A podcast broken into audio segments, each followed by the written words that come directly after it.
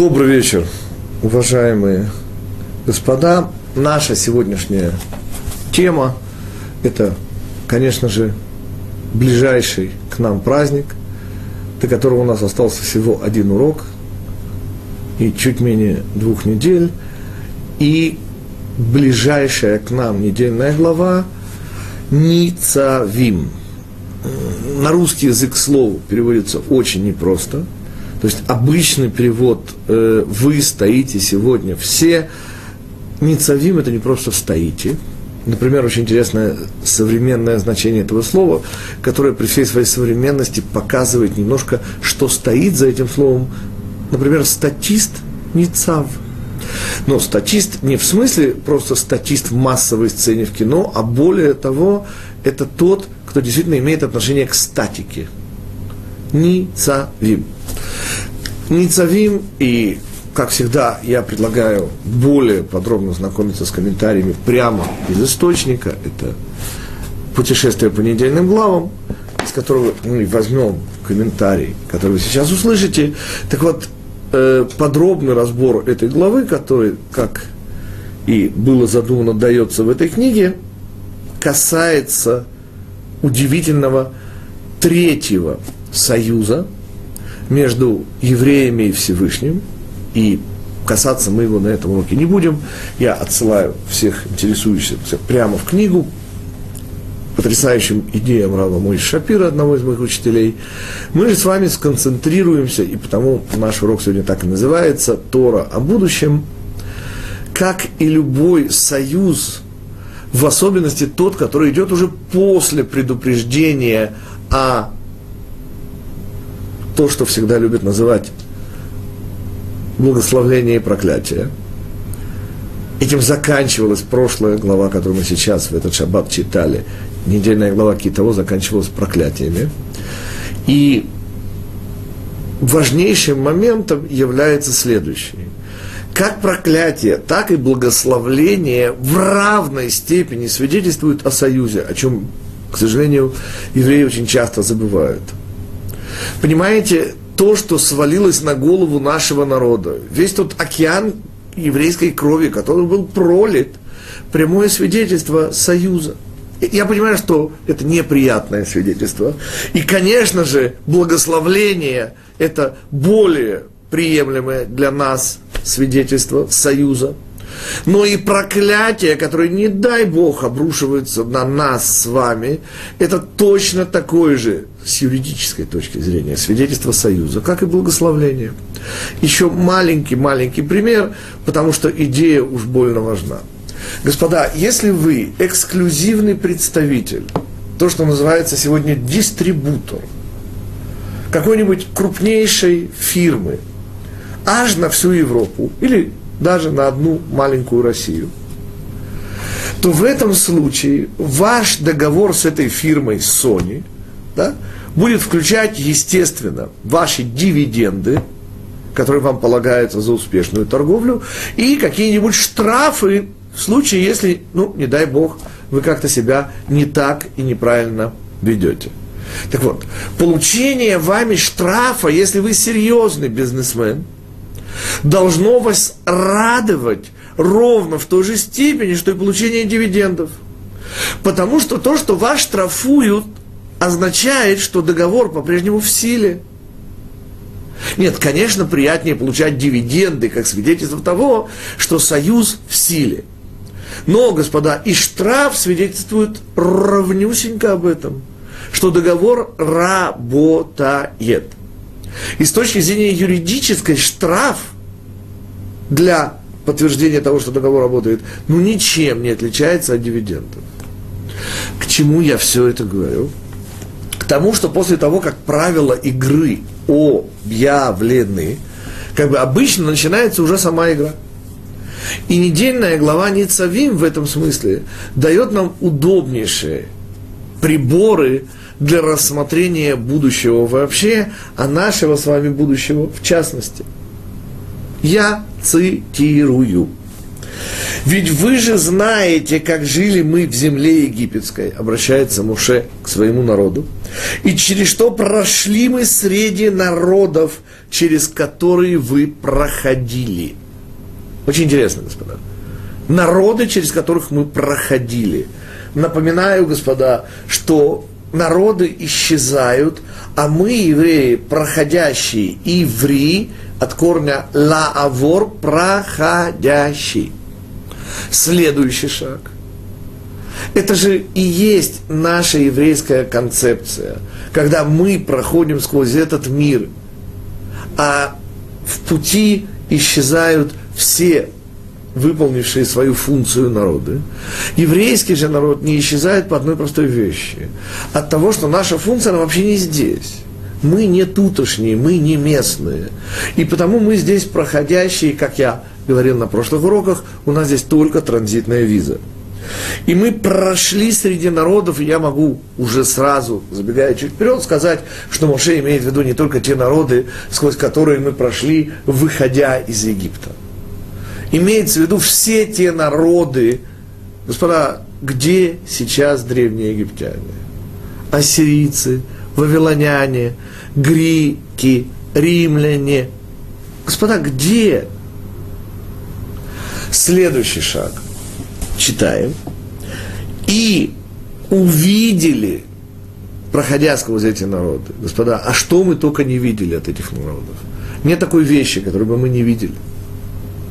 И нет такой причины, по которой бы нас не убивали. И увидели гадости и мерзости их. Дело не в том, что в этих народах есть только гадости и мерзости. Несомненно, каждый народ достоин уважения и с точки зрения нашего закона. Самое страшное преступление против я говорю сейчас на уровне народа, против замысла Всевышнего, это попытка уничтожить какой-нибудь народ. И, естественно, Амалек здесь не считается. Мы говорим о любой культуре. Казалось бы, самой примитивной. Слава Богу, люди уже поняли, что не бывает примитивных культур, есть только примитивные люди, которые полагают, что есть примитивные культуры. Дальше. Но мы сейчас говорим о гадостях почему? потому что рукописи не горят, и все то хорошее, что было в греках и в римлянах, все то хорошее, что было в ассирийцах, вавилонянах, осталось. Оно никуда не делось. Вот это хорошее передано, и в частности через евреев. Маленький-маленький пример. Вспомним вовсе мы небольшие поклонники Аристотеля, но это был несомненный основатель физики, так же, как геометрия Эвклида, господа, поверьте мне, совершенно. Единственная ее проблема, что она исключительно в двух э, измерениях. Но что называется геометрия Лобачевского, это только 19 столетие. К чему я подвожу? К тому, что вы не поверите, господа, но евреи сыграли важнейшую, может быть, решающую роль в том, что мы сегодня знакомы с трудами и Аристотеля, и Евклида, и Пифагора, и всех-всех-всех. Каким образом? Очень просто. Дело в том, что когда в период Ренессанса наконец-то вспыхнул у людей какой-то интерес к философии, то евреи были теми, кто познакомил и Европу, и мусульманский Восток. Евреи были переводчиками. Они переводили Аристотеля на латынь, и они же переводили его на арабский язык. Очень интересное философско-историческое наблюдение, господа. К чему я подвожу? К тому, что главный урок, который мы получаем, например, в катастрофу, гибель более 7 миллионов евреев, наших бабушек и дедушек. Так вот, то, что мы выносим как уроки катастрофы, это не доброта народов.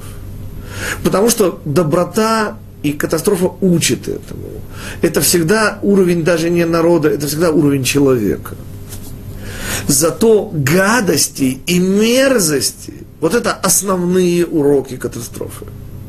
То есть основные уроки бытия, они всегда уроки стереги себя, не приближайся к плохому, не дай Бог, старайся не запачкаться о них. Все то хорошее, господа, об этом беспокоиться нам не надо. Рукописи не горят. Наша задача бороться именно с плохим. И читаем дальше. И увидели, проходя сквозь эти народы, говорит Моше, гадости и мерзости их. Снова речь не идет о том, что в этих народах были только гадости и мерзости. Но главный урок, господа, вот этого не делайте, вот так не относитесь, вот так не поступайте. Моше не удовлетворяется определением гадости и мерзости и продолжает дерево и камень. Не правда ли странно? Ну, гадости и мерзости укладывается в мою концепцию. Что значит дерево и камень? Простите, что плохого? И продолжение. Серебро и золото, которое у них. Ну, если серебро и золото, допустим, ну как-то можно представить себе вот эту власть толстосумства, капитализм, камень и дерево. Читаем дальше. Может найдется среди вас, который отвернется от Всевышнего, Всесильного вашего, идти служить этим гойским, я перевожу специально, божествам. И вот здесь уже интересно, господа. Так против чего нас здесь предостерегает? Во-первых, как и всегда, чтобы понять Тору в любом месте, надо знать Тору вообще в любом месте. И, например, в данном случае обращение Моше, оно, конечно же, к нам, а не только к тем. И потому Моше, помните, что говорит? Что он обращается не с вами одними, говорит Моше, заключаю этот союз, но и с теми, которых нет с нами сегодня. Может быть, фраза звучит немножко как фраза об утратах, так всегда было принято в русском языке, и с теми, кого нет с нами сегодня, господа, это и с теми, кому еще предстоит родиться. И когда мы говорим о начале еврейской истории и о поколении Моше, объясняет Равшер, возглавлявший и восстановивший до некоторой степени школу слободки в Израиле после катастрофы, он возглавил эту Ешиву, те микроостатки, остатки этой великой школы еврейской. Так вот, он как раз и говорит, что представить мы себе не можем, что поколение Моше, да, кстати, мы не проходили сквозь народы, господа, мы хотели честно пройти, помните? И Муав что нам ответил? Таким образом, очевиднейшим образом, говорит Равшер, это все обращено туда, в будущее. Но, господа, ростки будущего – это корни прошлого. И, следовательно, обращение Моше – это как и вся Тора обращение на все времена. И тут нам, конечно же, понадобится комментарий. И в данном случае это будет Виленский Гаон. Никто из известных мне еврейских мудрецов, кроме Маараля, не дает столь подробной картины нашего будущего, как Илья из города Вильна, Виленский Гаон. И в этом смысле он превосходит даже Маораля, который дает, конечно же, невероятное описание будущего. Например, Маоралем сказано, к сожалению, не помню где, что вслед за концом эпохи Эйсава евреи вернутся в страну Израиля и создадут в ней нееврейское государство. Я цитирую буквально – вы слышите? В 16 столетии предсказать, что будет не еврейское государство, где не желавший быть евреем ассимилировался, господа. Поймите, у Баруха Спинозы нет потомков. Да, у Кырлы-Мырлы, я извиняюсь, Карла Маркса, господа, внуки Карла Маркса – это только 12 стульев и золотой теленок, господа. Это те же дети лейтенанта Шмидта. У Карла Маркса шесть дочерей и ни одного внука. Сведения поступили от моей жены, которая в московской какой-то, не помню, номер школы, э, участвовала в кружке Карла Маркса в седьмом классе. И все судьбы дочерей там исключительно трагически кончали э, жизнь самоубийством. Одна где была за полем Лафаргом, таким социалистским, очень известным лидером, и поняв, что она уже не может принести пользу рабочему классу, вместе со своим мужем кончила жизнь самоубийством. Господа, если вы выбираете путь, напоминаю основное правило, пути, которые мы выбираем, говорят мудрецы, нас по ним ведут. И потому обращение Моше, вот эта попытка сказать что-то о будущем, так нуждается в современном объяснении и привязке ко времени. И в это сила наших мудрецов. Так вот, Маораль не просто говорит о том, что евреи вернутся и создадут нееврейское государство. Он говорит о том, что роль арабов, роль арабского народа в этот момент вырастет немыслимым. Кстати, Тора об этом говорит совершенно прямо. Помните, откуда было возвышение, мы учили это с вами несколько уроков тому, возвышение Балака, сына Ципора, как он становится муавским царем? Ответ – начинает кричать «Израиль, Израиль, ату их, ату их!» И сказано у мудрецов, всякий, кто начинает кричать на Израиль, возвышается.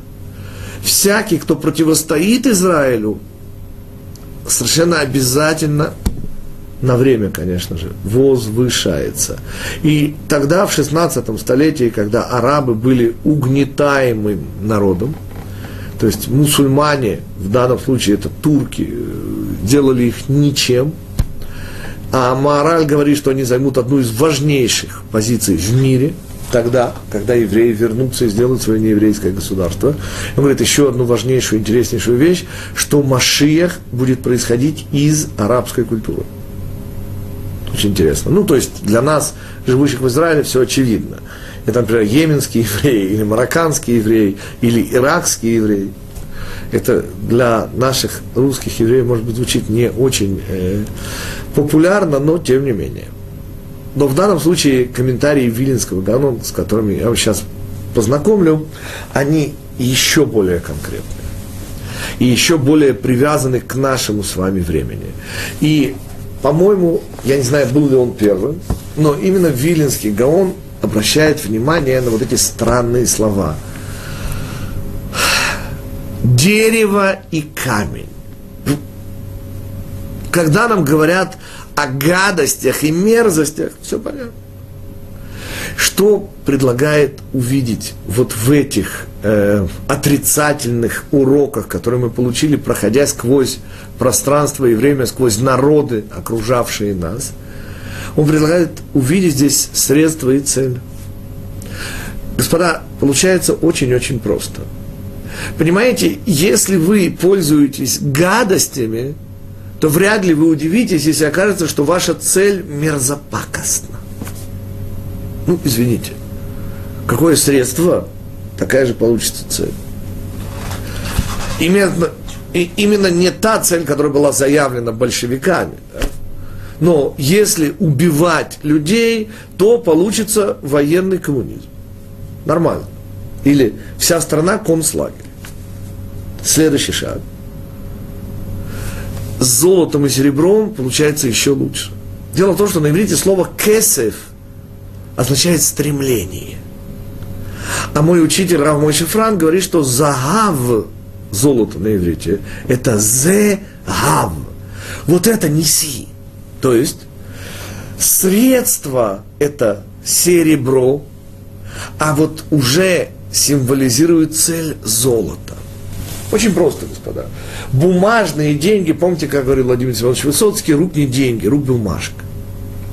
И вот эти бумажки, их меняют на реальные ценности, которые человеку кажутся незыблемыми. Виллы, яхты, самолеты.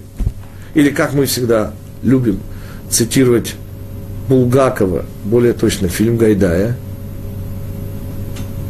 золотые портсигары отечественные и куртки замшевые импортные. Короче, все то, с чем так тяжело расставаться, умирая. Так вот, деньги это же средство для при... и, и золото в этом смысле символизирует цель. Так как вот в этот вот в эту концепцию вписываются гадости и мерзости? И ответ изумительный, господа. Дерево, господа, это крест, на котором римляне распяли основателя христианской религии. А камень, господа, это Кааба, поскольку с мусульманской религией обычно носители русской культуры знакомы меньше, объясним. Кааба совершенно невероятных размеров камень, как говорят ученые, метеоритного происхождения, вокруг которого в Идель-Фитер, на исходе месяца Рамадана и появления новенькой луны, напоминаю, что календарь мусульман по луне, так вот как раз вокруг этого самого камня, и потому он символ ислама, в том же контексте, что дерево – символ христианства, обходят, и это есть их символ э, главного праздника Идельфидера, в Мекке обходят вокруг этого камня Каабы. То есть, я не более не менее, вслед за Виленским Гаоном, утверждаю, что здесь показано, господа, три периода, или, если хотите, когда мы имеем э, дело с числом три, показано три уровня основных проблем, которые мы встречаем в этом мире, идя через него историческим путем. Речь идет о трех уровнях. Это уровни разума, то есть понимания, это уровень эмоций или сердца, и это уровень э, действия, того, что более всего э, ассоциируется с ногами. И тут снова те, кто хотят более подробно, я отсылаю их совершенно в своей новой книге. Она пока существует только в электронном виде, и заказать ее можно только в электронном виде. Цена, э, слава богу, позволяет каждому ее заказать. В российских рублях цена всего 100 рублей. И заказать можно через наш сайт juniversity.org. University пишется очень просто, вместо буквы U в слове, всем известном University, вместо буквы U пишем три буквы J, E, W, получается на английском слово еврей, Jew, и, соответственно, название juniversity.org, и вы можете заказать эту книгу, где очень подробно рассказывается о том, что из себя представляет вот эти три ступеньки, условно, голова, туловище, ноги, с точки зрения, например, временной конструкции, это прошлое, настоящее, будущее. Так вот, три эпохи насчитывают в историческом процессе и наши мудрецы. Эпоха хаоса, эпоха, это первые 2000 лет, вторые 2000 лет – это эпоха Торы, и последние 2000 лет – это эпоха Машеха. И вот об этом говорит Вилинский, прошу прощения, Гаон, Элияу, и идет у нас речь. Так вот, что, собственно, вытекает из этого и объясняет Филинский Гаон.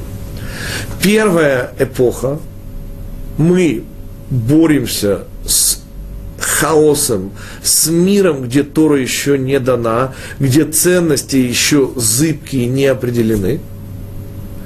Второй этап, мы устанавливаем Тору в этом мире и в этом контексте э, соревнуемся с конкурентами, а конкуренты всем хорошо известны, это наши уклонисты вправо, в духовность, это мусульмане, и уклонисты влево, западная цивилизация, чисто ориентированная на внешний успех.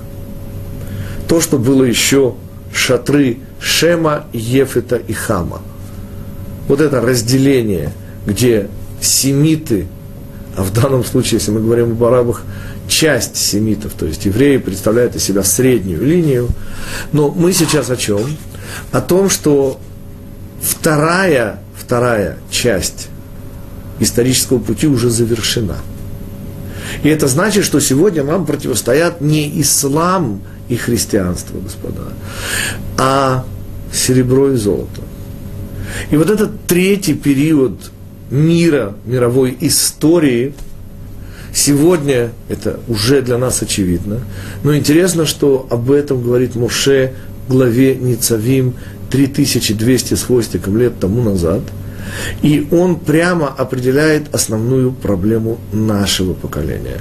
Основная проблема нашего поколения сформулирована героем бриллиантовой руки, знаменитого гайдаевского фильма клев будет таким, что клиент позабудет обо всем на свете. Клиенты это, конечно, мы с вами, те самые нацеленные на поиски божественности и истины люди, которые всегда-всегда хотят как лучше, и которым и мне, и вам в частности, ужасно мешает сытость, доступность, деньги и в особенности то, что они символизируются золотом. Как говорили когда-то на Украине, берешь у руки, маешь вещь. Вот это золото, вот этот символ материальности, материального благополучия. Это и есть то, с чем сегодня мы и весь мир борется. Я процитирую сказанное в 1932 году Антуаном де Сент-Экзюпери с выходом его замечательной книжки «Планета людей». Главная задача человечества – вернуть людям духовные проблемы. И это совершенно не евреям, и уже более 70 лет тому назад сформулированное, остается и становится настолько сегодня актуальным. Сегодня, господа, никто уже не тащит евреев на костры инквизиции. Никто не заставляет при виде араба опускаться на колени. Сегодня евреев убивают дружескими объятиями, которые принято ласково называть ассимиляция. И символ этой ассимиляции, этого стремления быть как все, как раз и является деньги и золото. Это уже не попытка нас перевести в какую-то другую религию, это попытка нас просто растворить в этом мире. Еще несколько слов о будущем, и я вам хочу процитировать сказанное Виленским Гаоном, а естественно параллельным вот этим трем вещам чудищем, который наблюдает пророк Даниэль, один из наших последних пророков. Интересно, что его книга, написанная в Вавилоне, уже написана на арамейском, то есть разговорном языке тогдашнего Востока. Семитский язык очень близкий к ивриту – есть интереснейший, важнейший комментарий, что сила арамейского языка, его вклиненность в наш Лашона Кодыш связана с неосторожностью нашего праца Яакова, который позволил, это единственное место в Пятикнижии Моисеевом, вставить два арамейских слова, это делает Лаван, который называет груду камней вместо Галь-Эда называет ее по-арамейски. И вот оттуда, говорят мудрецы, и идет вот эта вклиненность арамейского языка. Мы читаем, естественно, в русском переводе. Итак, э, четвертое чудище, которое видит Даниэль, оно уже синтез всех предыдущих. И э, написано так. Оно все из железа, Тогда же хотел я истины о четвертом звере, что не похож был на остальных, больно страшен. Зубы у него железные, а когти медные, и о десяти рогах, что на голове у него, и о другом роде, что появился, из-за которого выпали три прежних. Это книга Даниэля, 7 глава, 19-20 э, предложение. Так вот, говорит Ильяу Вилинский Гаон – чудище это западная цивилизация, Эйсав, по определению Вилинского Гаона, а рог этот, из-за которого выпадают три других, это то, что вырастает на голове у западной цивилизации, это исламская цивилизация. Собственно, Вилинский Гаон в 18 столетии, в конце, объяснил нам, а, собственно, как сможет произойти война Гога и Магога. При этом мы, естественно, понимаем, что Гог и Магог, то, что называется в Кабале левые и правые линии, внешние и внутренние, Эйсав – западная внешняя цивилизация и исламская внутренняя цивилизация. Именно им предстоит, как написано у пророка, в частности у пророка Ехескеля, если я не ошибаюсь, в 48 главе очень подробно объясняется, каким образом произойдет это столкновение. Но то, что объясняет Ильяу Вилинский Гаон буквально есть объяснение современного положения в мире. Дело в том, что напрасно искать нобелевских лауреатов по науке с арабскими фамилиями. Их там просто нет. Отвечаю за свои слова, господа. Следующий шаг. Следующий шаг. Дело не в том, что арабы, они ни капельки, не менее, и никому в этом смысле не уступают, интеллигентны и умны, они не менее умны, чем евреи, чем западная цивилизация. Тогда почему полное отсутствие э, нобелевских лауреатов? Ответ очень прост. Это не их амплуа. Это не их задача в этом мире. И все, чего достигает здесь цивилизация, технологии, это Запад – и совершенно не важно, что открытие делается каким-нибудь китайцем или японцем. Да? Все равно речь идет о западной цивилизации, которая берет это открытие и использует его. Следующий шаг. Рог исламская цивилизация на голове у западной цивилизации. Исламская цивилизация, говорит Вилинский Гаон, использует достижение головы западной цивилизации. И вот это ответ на вопрос, простите, как арабская, мусульманская цивилизация будет сражаться с западной. Ну, простите, здесь технологии, а здесь ответ, а здесь купленные технологии. Здесь вооружение, а здесь купленное вооружение. Маленький пример, господа. Около года тому назад, проверьте в интернете, это открытая информация, Саудовская Аравия закупила в США оружие на 150 миллиардов долларов. Господа, население Саудовской Аравии около трех миллионов человек. Я надеюсь, я капельку только ошибаюсь. Для чего им 150 миллиардов – долларов вооружений. Да это только за один год. Да это только в одних Соединенных Штатах Америки. А Саудовская Аравия покупает, господа, и во Франции, и всюду, всюду, всюду. Вопрос, зачем? Да у них людей столько нет, чтобы этим сверх и суперсовременным оружием пользоваться. Ответ теперь уже ясен, господа. Понимаете, когда наступит момент войны Гога и Магога, простите, мусульманской ислам должен чем-то воевать и противостоять западной цивилизации. И поскольку своего у них нет, покупаются вот эти невероятные арсеналы не только Саудовской Аравии, а сколько в Египте, а сколько в Сирии, а что вытворяет Иран. И вот тогда вот эти западные арсеналы, которые стали исламскими и дадут возможность исламу достойно противостоять. О чем мы? Вот это объяснение дает Виленский Гаон в 18 столетии, когда он показывает, что ислам растет на голове у Исава, он пользуется головой Исава.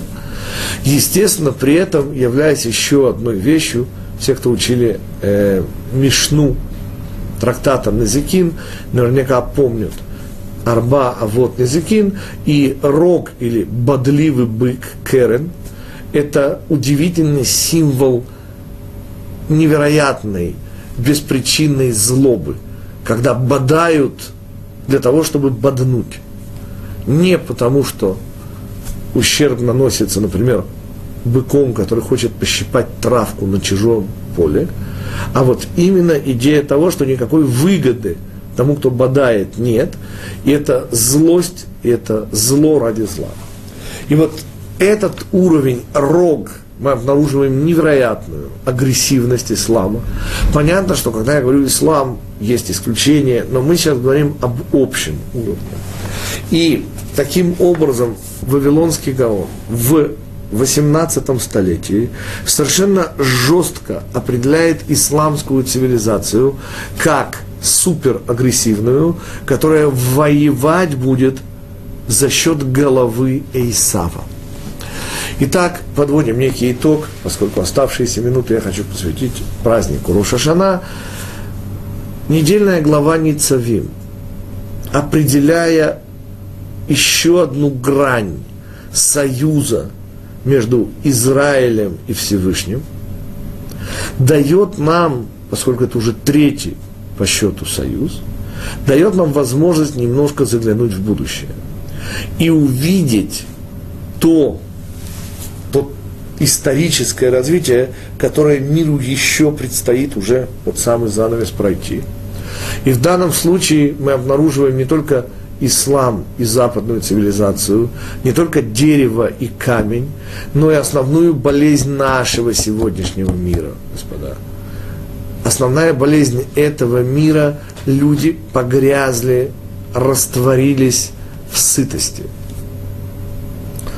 Отсутствие духовных проблем, отсутствие духовного уровня. Никто не ищет истину, божественность, клев сегодня такой, что клиенты забывают обо всем на свете. И, конечно же, удивительное объяснение того, чьим оружием будут, чьими технологиями будут пользоваться мусульмане, позволяет нам оценить происходящее сегодня, когда продается западная технология и вооружение в астрономических размерах исламской цивилизации, хотя, казалось бы, Западу должно было быть понятно, но, как и всегда, никто ничего не понимает. И вот это и есть задача мудрецов объяснять нам через намеки увидеть вещи. И это то, что сделал Маораль, это то, что сделал Вавилонский, Виленский Гаон Ильяу и все наши мудрецы. До сих о недельной главе Ницавим и оставшиеся у нас 20 минут мы поговорим о празднике, который наступает через 13 дней. Роша Шана в этом году, как известно, в Шаббат. С этим связаны некоторые логические э, особенности. Давайте их вспомним. Как известно, праздник Роша Шана, это будет нашим первым вопросом и претензией, в кавычках, к этому празднику. Как известно, праздник Роша Шана длится двое суток. И я понимаю, что для евреев, живущих вне страны Израиля, я не сообщил не то чтобы ничего нового, но даже ничего необычного. Но евреи, живущие в стране Израиля, я надеюсь, ощутили необычность. Потому что праздники, любые праздники, это всегда один день. И неважно, это Шавуот, Сукот или Песах. Всегда один день. Есть Хулямоед, но праздник всегда один день. Вот этот второй, добавленный в заграничье день, особая история, никакого отношения к нам в стране Израиля не имеет. И мы, гордые израильтяне, находясь за границей, естественно, никакого второго дня не имеем и накладываем тфилин, если речь идет о втором дне, например, Песаха, заключительного дня, то есть то, что у евреев за границей называется восьмой день. Мы же на восьмой день уже обязаны накладывать филин и вообще ведем себя, как и подобает удостоившимся чести жить в стране Израиля. Но, простите, праздник Роша Шана два дня во всем мире, включая страну Израиля. И это значит, что на исходе первого дня Роша Шана наши уважаемые дамы должны не забыть, еще в пятницу, загодя перед шаббатом, зажечь свечу долго играющую, 26-часовую. И когда появляются звезды и заканчивается шаббат, сказать формулу «Амавдиль бен кодеш ле кодеш», тем самым отделив шаббат от праздника и получив возможность переносить огонь, ни в коем случае не зажигать, только переносить тот огонь, который мы зажгли. И тогда зажигаются свечи праздника. Естественно, второй день, очень интересный момент, аллахический, который выводит у нас вопрос о двух днях. Говорят мудрецы, что во второй день мы, как и в первый, произносим и мужчины, и женщины при зажигании свечей праху шехехияну. То есть браху, чей смысл новизна – ощущение потрясающей новизны того подарка, который делается нам вот именно в этот момент. И говорят апологеты нашего закона, что очень-очень-очень желательно, чтобы в этот момент, когда мы произносим вот это благословление о новизне, на нем и на ней было бы что-то действительно новое, очень важное из одежды – И это удивительная возможность сделать подарки друг другу, в частности, э, связанные с одеждой. А почему? И вот здесь удивительный ответ, потому что ничего нового во втором дне нет. То есть как, простите? Второй день – это праздник, и в этом смысле евреям за границей как раз понятнее все будет. Ну, например, удивительный и только в этом году ставший мне известный э, обычай у движения Хаббат дать восьмому дню Песаха особое наполнение, поскольку по сути же он просто повторение седьмого, и восьмой день Песаха у них Саудат Машиях, специальное наполнение, еще один пример, мудрецы наши еврейские в восьмой день, э, в дополнительный день, я прошу прощения, это уже девятый день, Шмини Ацерет, у нас, у евреев в стране Израиля, есть Шмини Ацерет, который мы празднуем через Симхес Тойра, через радость Тора. Они же, евреи, живущие за границей, наполняют следующий после Шмини Ацерет день дополнительным значением, и у них разделяется Шмини Ацерет и Симхат Тура. Очень интересные вещи. Господа, но Роша Шана в этом смысле, он действительно чрезвычайно, чрезвычайно нуждается в наполнении, потому что он абсолютно, повторяю, абсолютно идентичен первому дню, настолько, что мудрецы рекомендуют одевать что-то новое на себя, чтобы браха о новизне имела хоть какой-то конкретный смысл. Потому что, господа, напоминаю, во второй день, равнюсенько, как и в первый, когда мы произносим, вернувшись после вечерней молитвы из синагоги, благословление, перед нами тот же самый стол, исключительно с теми же самыми симаней Роша Шана. Что в первый, что во второй, и так далее, и так далее, и так далее. К чему я, собственно, вас подвожу? Так вот, откуда появился этот второй день? Не имеющий себе равный ни в какой другой праздник. Во-первых, ответ аллахический, то есть на уровне пшат. Те, кто живут в Иерусалиме, наверняка заметили, что серпик молодой луны, равно как и вообще луна, появляется у нас после обеда, часа в три. Почти реже раньше.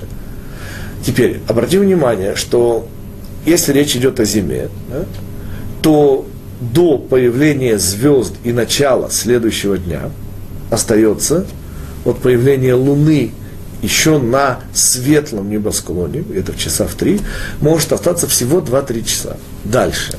Представьте себе ситуация, ближе всего к нам второй храм, два свидетеля, каждый из которых отдельно видел новенький серпик Луны – прибегают в Сан-Гедрин и радостно кричат, что мы готовы свидетельствовать о наступлении нового месяца. Мы видели лунный серпик.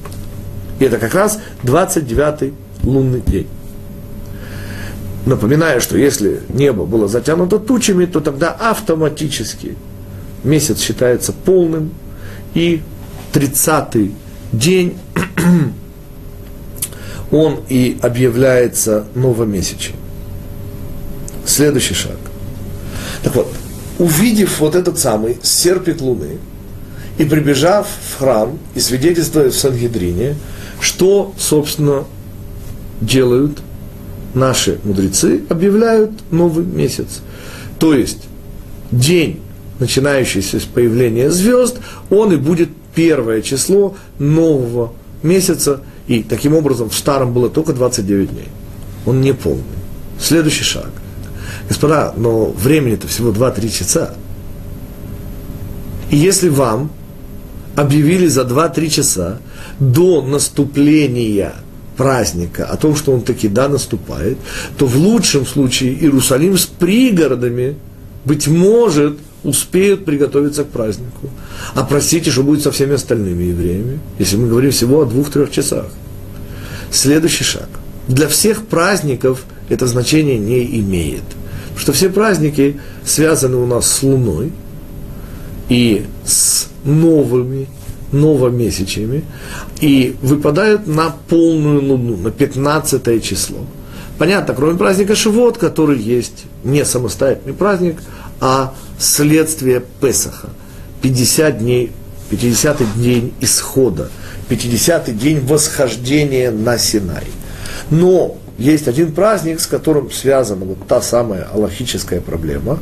Дело в том, что Роша Шана – это единственный еврейский праздник, который новомесячный. И вот, исходя из этой проблемы, так объясняется всегда, уже первый Сангедрин, еще во времена Моше, ввел Рош Ашана второй день. То есть заранее оба варианта и 29 дней, и 30 дней в месяце были учтены. И таким образом у нас два дня, и первое тишея, как бы, и второе тишея, каждый из них новомесячный. Оба они считаются новомесячными. К чему мы подходим? К тому, что давайте попробуем увидеть, а что стоит за вот этим удвоением. И в чем проблема? Уже не аллахическая, а то, что наполняет Аллаху. Внутренняя проблема. И ответ изумителен. Самое первое, что надо сказать, господа, это что мы ведем свое летоисчисление не от сотворения мира, как, например, в Третьем Риве Московской Руси. Там летоисчисление поменял только Петр первый, а до этого прямо от сотворения мира. Кстати, именно так же ведут себя арабы. У них тоже от сотворения мира. Следующий шаг – мы с вами, это очень полезно говорить не евреям, которые, услышав поздравление с новым 5770 годом, начинают ухмыляться, поскольку прекрасно знают, что мир существует уже более 15 миллиардов лет. Так что говорит 5770, но, господа, если к этому добавить не от сотворения мира 5770, а от появления наблюдателя. Вот тут те, кто немножко знакомы с физикой, уже не найдут причины ухмыляться. Потому что есть такой замечательный, как мне объяснили физики, чисто физический вопрос. А если нет наблюдателя, есть ли событие? Это не только философски, повторяю, это и... То есть физики это формулируют так.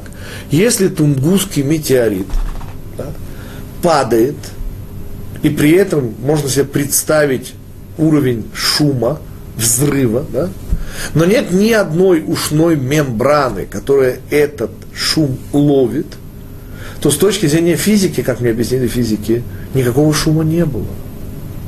То есть, еще раз повторяю, господа, чрезвычайно просто объяснить интеллигентным евреям, почему не надо ухмыляться когда вы слышите, что сейчас 5770 год. Потому что евреи считают не от сотворения мира. Евреи считают от шестого дня творения.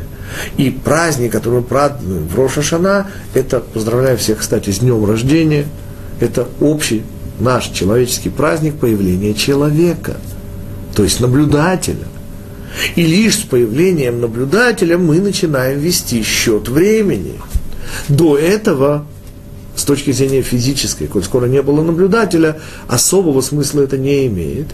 И, следовательно, вы сразу завоюете интеллигентного слушателя, сказав, что евреи ведут счет от появления наблюдателя. Но что мне сейчас важно? Господа, если мы вспомним, этот шестой день творения был весьма-весьма насыщен.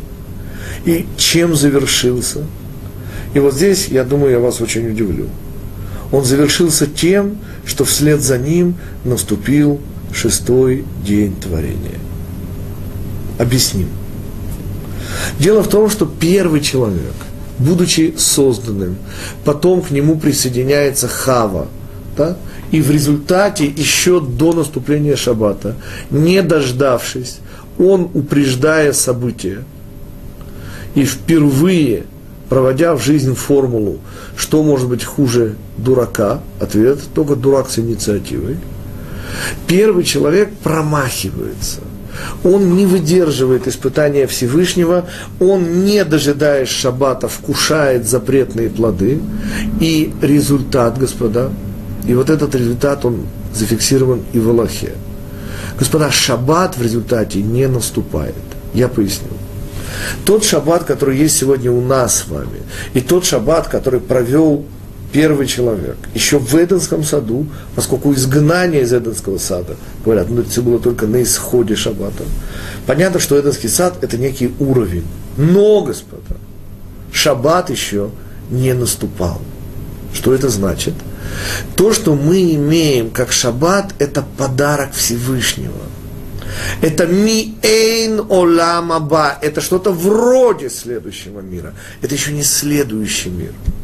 Про следующий мир и про уровень шаббата, который все еще не наступил, мудрецы и пророк, по-моему, это Ишаяу, говорит «Айн лора ата мильвадо» ничей глаз, кроме его глаза Всевышнего, еще не видел, поскольку его еще нет, мы его еще не выстроили. То есть вслед за шестым днем творения, господа, наступил не шаббат, наступил шестой день творения, растянутый в шесть тысяч лет. И то, что мы сейчас с вами выполняем, это та работа, которую должен был сделать человек там, на уровне Эденского сада – лишь выполнив всю эту работу, мы оказываемся в следующем мире на уровне шаббата. Тот же шаббат, который есть сегодня у нас, величайший подарок Всевышнего, который, как говорят мудрецы, не столько евреи соблюдают шаббат, сколько шаббат сохраняет евреев. Это тот представитель следующего мира, который не дает нам забыть, господа, зачем мы вообще в этом мире – мы в этом мире, чтобы получить право на следующий мир, на вечность, на продолжение. Из всего вышесказанного следует удивительное логическое правило. Никогда, господа, так сделали наши мудрецы календарь. Не может первый день Рошашана выпасть на пятницу. Почему? Потому что вслед за пятницей идет, я понимаю, это не тот шаббат, как мы сказали, это только вроде того шаббата. Но даже на уровне, как мы сегодня скажем, визуальном, не может соседствовать первый день Рошашана с шаббатом. Почему? Потому что вслед за первым днем Рошашана наступил снова понедельник. Так когда-то было принято в Советской России говорить, понедельник тяжелый день, начало трудовой недели. И вы представляете, какой ужас, когда за понедельником снова наступает понедельник. Как в дурном сне. Вы просыпаетесь в тот же самый день. Растянутый, правда, на 6 тысяч лет. И вот это та философская, духовная причина, которая определила праздник Роша Шана двойным праздником, которая заставила мудрецов специально говорит нам о необходимости новой одежды, когда мы произносим благословление Шейхьяну вечером второго дня. Потому что второй день Роша Шана точный дубликат первого. Есть, конечно, в молитве мудрецы ввели маленькие отличия, но это не принципиально. Господа, речь идет о том, что нельзя забывать, что, к сожалению, шаббат еще не наш уровень. Наш уровень – это стремление к шаббату. И задача сегодняшнего шаббата – не дать забыть нам о том удивительном шаббате, который есть следующий мир. И я напоминаю, что следующий мир будет удивительное совпадение пространства и времени, потому что все время будет шаббат, а все пространство будет храм Всевышнего – и это и есть следующий мир. И снова физики могут оценить то, что я сейчас сказал, это временно-пространственный континуум. И чем мы сегодня завершаем? Сама концепция Роша Шана – это концепция того, что заложено в этот мир. Всего того, что мы должны в этом мире реализовать. И самое главное в философском смысле, мы с вами должны помнить о том, что здесь у нас только коридор, что в этом мире у нас исключительно только средства. Цель у нас в следующем мире. И именно об этом и напоминает праздник Рош Ашана, так удивительно значимо названы мудрецами голова года. И поскольку мы с вами уже говорили несколько занятий тому недельной главе Экев о том, что у еврейского года есть не только голова, но и ноги, и все, что мы с этим у нас было связано, то я хочу посвятить наш последний урок в этом 5769 году, который, даст Бог, будет у нас через неделю в воскресенье, мы обязательно с вами поговорим об удивительных, это можно сказать о любом празднике, но удивительных имеется в виду только этому празднику присущих качествах Рош Ашана. На сегодняшнем же уроке мы выяснили две основные вещи. В первой половине урока мы смогли в очередной раз убедиться, насколько точно Всевышний прорисовал путь исторического развития этого мира, и насколько мудрецы жестко это могут нам прочитать, адекватно в особенности. И второй момент – это установление потрясающей важности факта, оказывается, шестой день творения, его работы еще не завершены, и мы находимся по-прежнему в шестом дне творения, правда, уже очень близко к шаббату, даст Бог поскорее должен прийти Машиах и привести нас вот в это великолепное здание следующего мира.